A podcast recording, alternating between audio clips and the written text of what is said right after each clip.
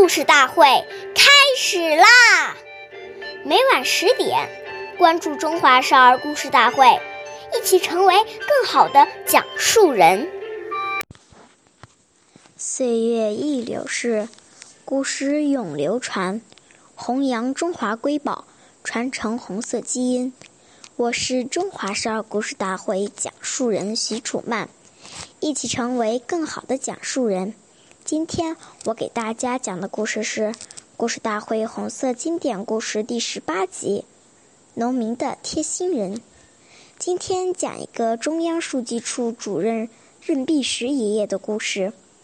陕北山区缺医药少，是农民们最头痛的一件大事。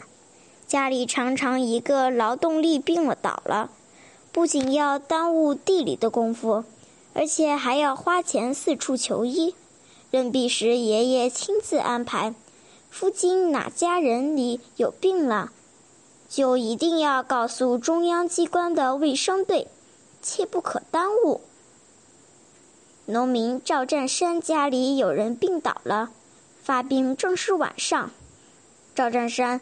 赵占山坐如坐针毡，急得在赌钱团团转。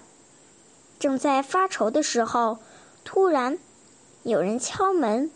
原来任弼时爷爷知道了他家人有病，他家里有人生病了，亲自到卫生队叫医生过来给病人看病。任弼时爷爷交代卫生队。以后只要是农民来请医生，随喊即去。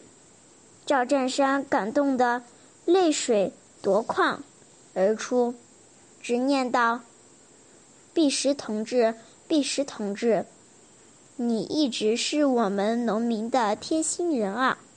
谢谢大家的收听，关注中华少儿故事大会，一起成为更好的讲述人。我们下期再见。